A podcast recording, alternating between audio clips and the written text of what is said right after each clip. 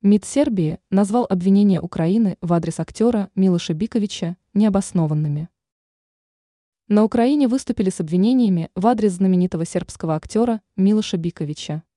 Как считают в Киеве, знаменитость причастна к поддержке геноцида. Однако МИД Сербии, отреагировавший на данное обвинение, на своем сайте назвал заявления Украины необоснованными. Как считают в Белграде, Конституция страны – обеспечивает гарантию свободы творчества всех людей, причастных к созданию прекрасного.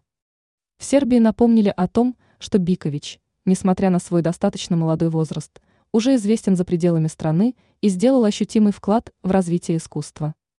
А потому обвинения МИД Украины, где актера обвиняют в поддержке геноцида и нарушении международного права, считают в Белграде необоснованными. Напомним, что при этом власти Сербии признают территориальную целостность Украины – и оказывали ранее стране гуманитарную помощь. В то же время присоединяться к антироссийским санкциям Белград не спешит. Ранее сообщалось, что Киев внес медвежонка Барни в список спонсоров войны.